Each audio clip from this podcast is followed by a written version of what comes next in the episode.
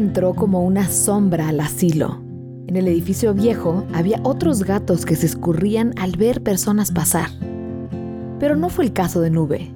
Llegó a restregarse a los pies de Inés cuando ella estaba sentada en el jardín tomando el sol. Al ver una respuesta igual, saltó a su regazo y se acomodó. La enfermera encargada del turno se dio cuenta, pero no tuvo corazón para romper el lazo que se acababa de crear. Inés era de las personas que llevaba más tiempo en el asilo y a la que menos visitas recibía. Enviudó joven y su único hijo había muerto años después junto con la familia. Era triste ver una mujer con tanto amor para dar y que ahora estaba sola. De lunes a viernes era toda alegría. Se levantaba temprano y era la primera en las clases de actividades. El problema era los fines de semana cuando había visitas. Entonces Inés se encerraba en su habitación y poco se sabía de ella hasta el lunes, de que todo regresaba a la normalidad.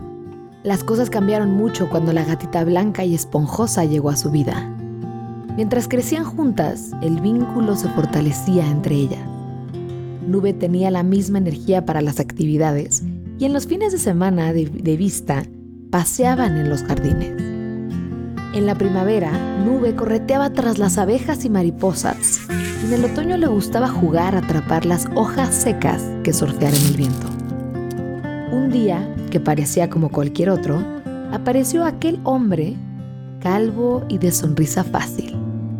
Se anunció una visita para Inés lo cual dejó extrañados, pero contentos a muchos.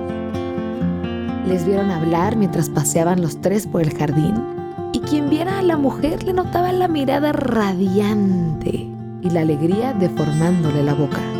Aquel hombre era un familiar lejano, tal vez un tío, tal vez un sobrino. Se acababa de enterar de la existencia de Inés y quería llevársela a vivir con él en una hermosa casita cerca del mar. El lugar era lejano, pero el hombre parecía de buen corazón. Inés estaba emocionadísima. Siempre había querido vivir junto al mar. Quien escuchó aquella historia se sorprendió de ver al hombre partir triste y a Inés despedirlo con lágrimas en los ojos. Al sitio al que iba él no podía ir nube y el vínculo que se había formado entre ellas no era posible romperse. Las dos regresaron al jardín. Nube siguió persiguiendo hojas e Inés la seguía con la mirada y le aplaudía cuando lograba atraparla.